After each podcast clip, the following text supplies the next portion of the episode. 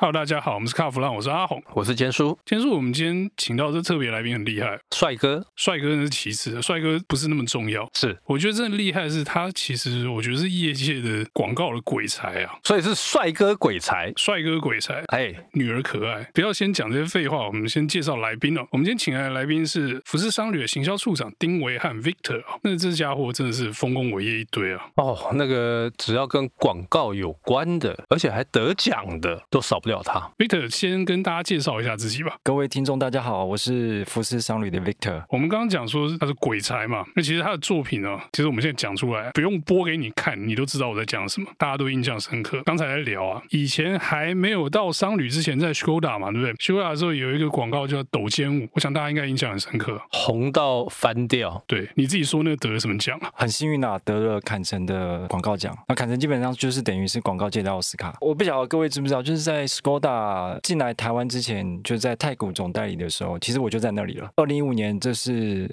Skoda 台湾正式成立的时候。其实第一件事，最重要一件事情，就是要把 Simply Clever 这句话中文化。原厂 slogan 对啊，是很帅，但是你要翻译中文，要一样简洁有力，有点难度了。是是，那呃，我们就看了参考中国的，然后也请广告公司来比稿。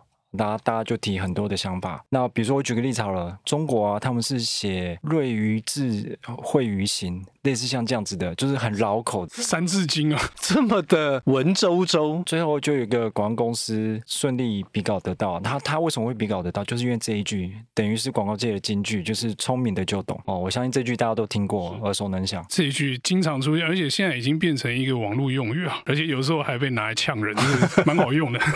必须讲一下，这句是一个广告界的前辈，呃，叫 Murphy。他们的 team 团队想出来的，那就顺利，我们觉得很很传神，然后也是 Skoda 台湾一开始想要成立的，就是我的品牌价值可能是 CP 值比较高的，可能是最容易入门的欧洲车哦，所以聪明的就懂哈、我们朝这个方向去进。那还有一句，我相信各位也常听到，就是如果。一开始就要开欧洲车，那为什么不一开始就买？这句也是金句啊，经常被网络网友在引用的。他们要引用，然后而且还会改造。各个产业我都有看过哦。那这句也是呃 Murphy 的团队提出来，非常厉害。我就时间就快转了。那到二零一七年的时候呢，我们就在网络上呃那时候抖肩舞很红，到处都在跳抖肩舞。中华女篮在四大运的时候也跳抖肩舞，所以这这个舞啊就大家一夕爆红啊。那我们在有一次开会的的时候呢，我们就觉得哎这两人是谁？我们其实搞不清楚他的来历，就是一个网络的影片嘛。他会红，就是因为有个网友把那个中文字幕放上去了，然后台湾人哇看到这就红了。那我那时候就有点突发奇想，就说我们为什么不找他来？我们原本想说啊，我们来拍一个苦手的版本，台湾自己拍。我后来就想说，那为什么我们不找本尊来？那很幸运的也找到本尊，他们其实是在纽约的一对表演的团体，经过联系跟规划之后，就邀请顺利邀请到来台湾。本来只是一个网络的影片，然后你就追根究底去把他们。本尊挖来台湾，然后就拍了那一支得奖的广告。是，我觉得在在我现在的公司工作的一个好处就是说，它让你勇敢的去，呃，我我常常讲就是要干大。就是在过去呢，我可能哦，这是国外的人遥不可及，可是其实呢，没有那么遥不可及。现在网络时代很发达，你只要他的脸书、他的 IG，就是你只要传他个讯息，他就会回你了，没有你想中那么难。他来也来大概一个多礼拜而已，所以我们这个一个礼拜之内拍了四支影片。我比较好奇啊，因为像很多的车商啊。你们同业他们会用国外的影片广告 source 在台湾播放吗？那为什么好像经过你的手之后，好像一定要本土化的那种感觉都要自己来？为什么？我说实话，车商最简单的就是拿原厂素材嘛，中文化剪一剪，然后上个字幕，对不对？给他一个新的逻辑。但是可是因为常常呃欧洲拍的，欧洲的切入角度其实跟台湾人的口味其实不太一样。我常去欧洲开会嘛，然后看到原厂的影片，然后你就会啊，这个可能台湾不适合用，所以。所以那时候才想说，我觉得我有个信念，就是说要拍好的内容，好内容，好内容就是观众想看的内容嘛。像抖肩兄弟这个，我们回到刚刚那个聪明的就懂哈。所以因为他是抖肩嘛，所以我们的 slogan 这句就是聪明的就动。然后因为啊，都要念出来就是。动跟懂你也搞不清楚啊，所以他边讲边抖这样子，所以我觉得很重要的是，我们找那些 YouTuber 来啊，或是网红来，我不是啊硬要凑在一起，可是我我必须找到一个很扎实的一个切入点，然后可以他跟你跟你的品牌精神其实是符合的，然后所以也就是因为这样子，呃，所有的东西都串联在一起之后，其实是一个蛮成功的案子哦。因为我觉得 Victor 做这些东西，其实他可能边讲很轻松，可是我觉得背后花的这个脑力应该是不少。你看这个头发现在都已经摆成这样。我觉得有一点很重要，就是刚才坚叔说这个本土化的内容，当然就是。Victor 要花花心思去做嘛？可是像我们看有些车商，就是他用国外的素材直接剪、直接播了，你就会觉得说那个东西有距离感，不那么亲切啊。那我举一个很可怕的例子啊，某车商啊，那他们是日系美意车嘛，那这个日系大家就会想说，哎，我要用日本的宣传，这是它是美意，就是片子是美国拍的，就是金头发的开着日系车在，譬如说美国街头跑来跑去，然后在台湾配上中文字幕，然后配一个像什么中文化的时候，感觉。就哎。这到底是什么？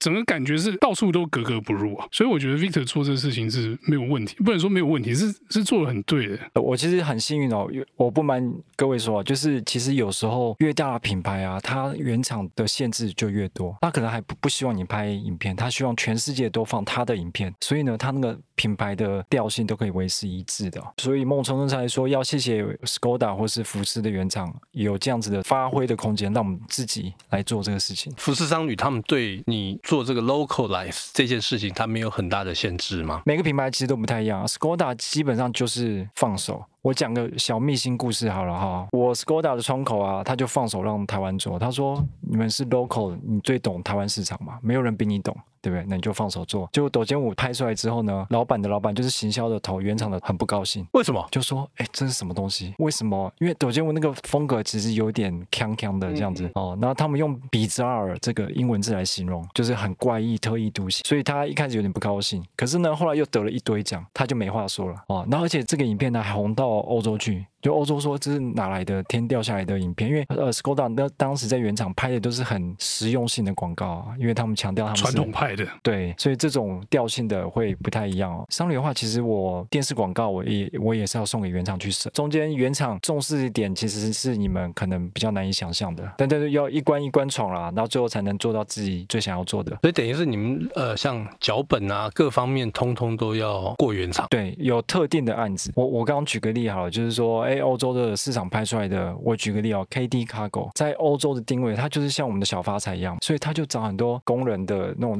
比较蓝领的牌子，就是它的广告片。可是，在台湾的定位，它是个高级的商旅车，因为它的定价跟小发财还是有差。所以我们在台湾转化的做法，就是我们找呃所谓的全联先生，我们当然叫他服饰先生啊来代言，因为这是台湾消费者认识的人，而且他代表形象就是一个实惠、有价值的一个。对，因为全联先生的印象太深了。是，所以他站出来，大家就觉得哇，那他代表的东西就是可能是有价值的，CP 值高的。所以如果我放欧洲影片跟放全先生，我对台湾市场的效果一定是不一样的。这落差会很大啊，因为你在台湾播那种欧洲式的广告，除非你是高端品牌了，你可以主打形象，或者是说我本来就是这样这样的车。可是如果是一个像 K T Cargo 这样的产品的话，你走那个方向是没有用的，讨给我被假这啦。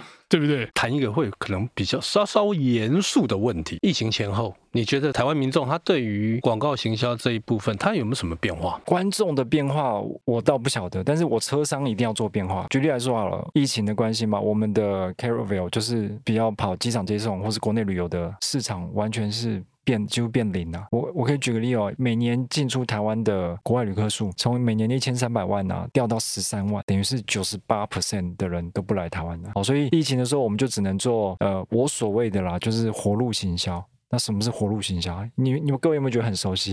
因为台湾的外交叫做活路外交，之前嘛，所以我现在变成我要做活路行销。对，他果然是广告人呢、啊，讲难听点就是熊康熊胖，想一些想一些别招是。对对，那因为比如说卡维拉以前是卖给租赁业司机的，没人要买了，现在，所以我就只能把它包装成是它是个露营车哦，它是 van life 的用车，把车子的用途转化，这种这种事情在广告界常会发生。比如说好了，我随便举例啊，金兰泡菜罐头嘛，泡菜啊，他就跟你说，哎，泡菜也可以去煮火锅啊，变泡菜锅啊，就是换一个用法，然后想办法卖给别的族群。对，没错没错，所以我。我也做一样事情，把它包装成这个 van life。其实 van life 这个概念，我在疫情前就有提出来，可是到了疫情的时候，真的，所以我的全车系啊，我不只是 California 是露营车，我所有的车都可以是露营车。对，这是我们很重要很重要的策略啊。那这个策略一以贯之，从一九年的年底的车展一直到现在都是如此。好，那我跟各位分享一下 Van Life 的缘由哈。在二零一九年车展的时候啊，其实我们很伤脑筋，因为各大的车商你可以想象得到，他一直推很多新车嘛，甚至是概念车。可是商旅车的特性就是它的产品的生命周期啊，就是十三年啊，一般的乘用车是大概八年，那你中间一个小改款可能四年一个周期，对不对？差不多。那我十三年，所以我再加小改款，周期是七年，所以我没有新车，所以我车展我不想要做什么，所以我就包装这个福斯商旅变成一个 van life 的概念，就是我强调一个 lifestyle，而不是新车。对，所以哇，这个概念在一九年就是树立了这个概念之后，就一直走下去。事实证明也是跟我们品牌是最符合的，因为说露营车没有品牌可以跟我们比嘛，没有人做营服饰商旅啊。是，所以因为各位也知道那个 California 的订单，你现在下订真的要等很久很久，因为全世界都缺车。像 California，它现在要等多久？今天下订的话，现在是过年前嘛？没有，坚叔的单就大概后年再给他就可以。大概要一年半以上啊，一年半以上，差不多后年跟你讲的是一样。保守估计，哇，要一年半呢、啊！是因为呃，原厂真的缺车，而且现在连双色它都没有了。OK，我们很经典的双色，现在双色它也不让你选，因为产能的受限。双色要喷比较久啊，多一道工啊。是啊。是啊，而且还跟各位分享，各位看到 ID Buzz，那在欧洲市场推出啊，那消费者因为他一直觉得这个车就是要双色的，所以双色 都跑去做 ID Buzz，懂我意思吗？因为那个车就是要双色，烤漆的产能都被电动车占走了，应该这么说，有点这个这个意思啊。虽然原厂没有明讲说，哎，为什么会这样，但是我们可以想象得到，因为 ID Buzz 如果你要买的话，你可能也会想要双色的。对，那个因为双色才比较有型啊，那个感觉才对啊。因为从 T One 就是双色的嘛，那一直到 ID 那陶。你既然自己讲到 ID Buzz，台湾有没有机会会进来？我跟各位听众报告，一定会来.只是时间早晚的问题。好，不过看来那个车大概也要等很久啊。目前看起来也是要等个一阵子，所以各位听众，你不要期待太高。既然这样的话，应该短时间应该不会出现在台湾。是，也就看你怎么定义短时间呐、啊。一年，我们现在讲的大概都一年吧。一年以上是应该要，哦，应该要哈。是，OK。对，我觉得你这样逼问他没什么意思啊，倒不如说，哎。那你 ID Buzz，你有没有什么广告的想法？你在酝酿这样子。其实原厂做的很棒啊，他跟星际大战合作。星际大战的汉斯季默已经被 BMW 用走了，怎么办？哦，你说当个配乐的？对对对对，汉斯季默帮 BMW 做那个电动车音效。哦，对对对对，我们这个音效不是我们强调的，我们那时候是跟 R Two D Two，就是他那个两个机器人。那我知道，知道，知道。看来这个车到时候又要大卖了。我不晓得各位的观察是什么，但是这个台车真的很吸睛。我在欧洲有试驾过嘛，它的外形就是非常的未来嘛，那可是又保有这个非常经典的设计元素，就是 T one 设计元素。然后在欧洲古色古香的街道上，哇，那个整个气氛都很好，对不对？你很难以想象这台车不像一般你想象得到的试售车，有点像二十年前 TT 刚出来的时候。那是二十年前我看到 TT，我觉得哇，这是什么横空出世的车子。然后 ID Buzz 我也有这种感觉，我甚至觉得如果我现在去夜店啊。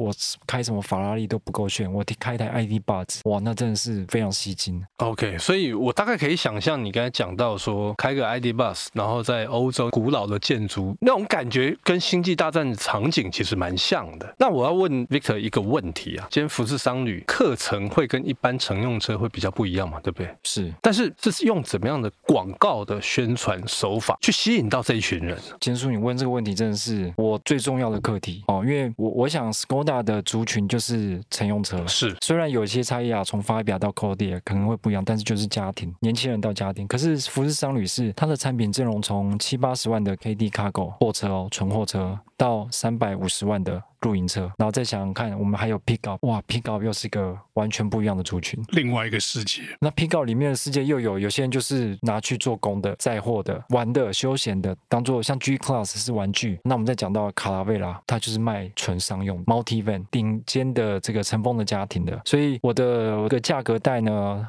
差异很大，那我的产品的阵线也差异很大，所以我不肯用同的同样一套套路去套所有的广告，所以我才说，比如说刚讲的这个 KD Cargo 就会找全联先生来代言，那事实上证明也是有效的。Amerok 我不晓得各位记不记得，我们的沟通其实就叫他阿妈 OK，我们有拍很热血的影片，然后也有做一个枯手版的影片。有啊，你们那时候不是跑到那个水牛坑那边去拍？既然讲到 Amerok 那支广告，我就稍微提到一下啊，那个是陈和黄大哥做我们的技术指导。你说你在台湾要找一个人可以把车飞起来对，我不想要找谁，我第一个就想要他。那我们在水牛坑那边，我的要求就是没有一个，我就是要他飞起来。哇，那陈大哥真的是很厉害，他就是想尽办法找到一个适合的坡，他知道赛车的特性。那我们试了很多次，那我说。不计一切代价，就算车子怎么样了，我都没关系，就一定要飞那一下，一定要飞那一下。那最后，我当他第一次把车子飞起来的时候，大家就是看傻眼了。我在现场，我是哇一声，然后就哇太棒了，这就是我要的。OK，那有一 take 就拍成吗？我们拍飞了大概五六次吧，飞了五六次。但是因为你前期的设定，你要找那个坡啊，那你要测试啊，什么都测试，然后要抓经纬，经纬。我们拍了各种不同角度。我刚好是那一支片的导演哦，通常我们会有个广告导演，那因为广告导演临时不能拍，所以我就临时接下这个任务，非常幸运的就把这支片拍完。那我们拍那支很热血的片的时候啊，我们收到原原厂啊，我给原厂的人看，然后原厂还说，哎，这个不是德国拍的吗？我的目标就是讲，我想拍像好莱坞的这个预告片一样。就原厂的业务部门他搞不清楚，他说这不是原厂片吗？你给我看原厂片干嘛？要在台湾拍出欧洲的感觉，真的不容易。我们在拍的当下也知道说，OK，我们一定要把它变成一个呃个话题，在网络上。宣传，所以我们就做了枯手版的，有点像 CD Pro Two，你知道吗？所以我们就找了大侠黄大刚，然后做阿妈 OK 的版本。那没想到枯手版比这个 原版的还要更吸引人哦，所以就网络上疯传。这是 Amerok 的策略，就是不一样的。嗯、Amerok 我就是要拍的很热血，所以我不会跟你说我的脱衣能力有多少，我都不讲。我就让你看到热血沸腾，飞给你看。刚刚坚叔有问说啊，福斯商旅的产品阵容那么的广阔吗？哦，那我有一个 pick up，我要去怎么设定它？我们又做了很多努力，但是我敌不过人家三十年、四十年的耕耘。但是我们产品力量还是好的，德国制造 V 六啊，那真的是没话说。但是其他的其他的品牌要打进你们另外一块，那就很难了。这倒是应该说了，各有强项嘛。那你露营车当然就是 California，那应该真的是没有对手啊。我在 Victor 身上。看到就是说，我想尽办法让这些东西变得有趣，变得让看到人可以印象深刻。我觉得这是他最重要的功课。而实际上，从他以前的作品到现在在商旅的作品，我觉得其实还蛮成功的。蛮羡慕 Victor 脑袋里面可以装这么多东西，然后把它做出来。没有没有，我不晓得你们知不知道我过去的背景，我是学电影的，所以难怪刚刚说阿马鲁他就当导演了。可是呢，同时我又非常喜欢车子。OK，我我不瞒各位说，我从小就是看两位的文章长大的嘛。可恶，就是从小都讲出来，还要这样还要录下去吗？所以 Victor 最后的心愿是拍惊天动地六十秒的第二集嘛？跟车子有关的我都想要做。好，那我们今天跟 Victor 聊得这么开心哦，不过时间已经差不多了，我们就在这边节目告一段落，谢谢大家收听，谢谢，哦，谢谢，谢谢大家。